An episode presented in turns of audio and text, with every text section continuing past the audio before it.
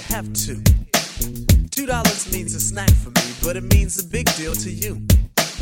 Be strong, serve God only. Know that if you do, beautiful heaven awaits. Esther pulled my rope for the first time. I saw a man with no clothes, no money, no plate, Mr. Wendal. That's his name.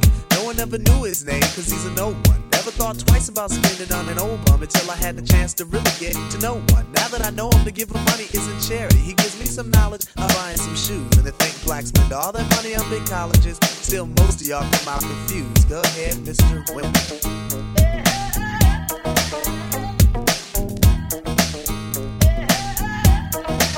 Go ahead, Mr. Wendal.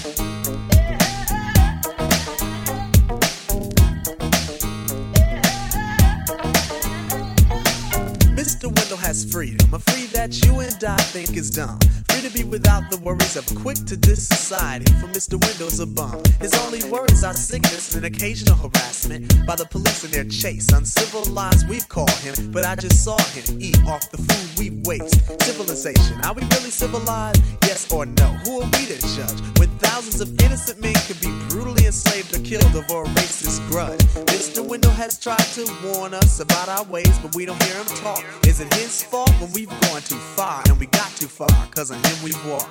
Mr. Wendal, a man, a human in flesh, but not by law. I feed you dignity to stand with the crowd, realize that all in all, you stand tall. Go ahead, Mr. Wendal.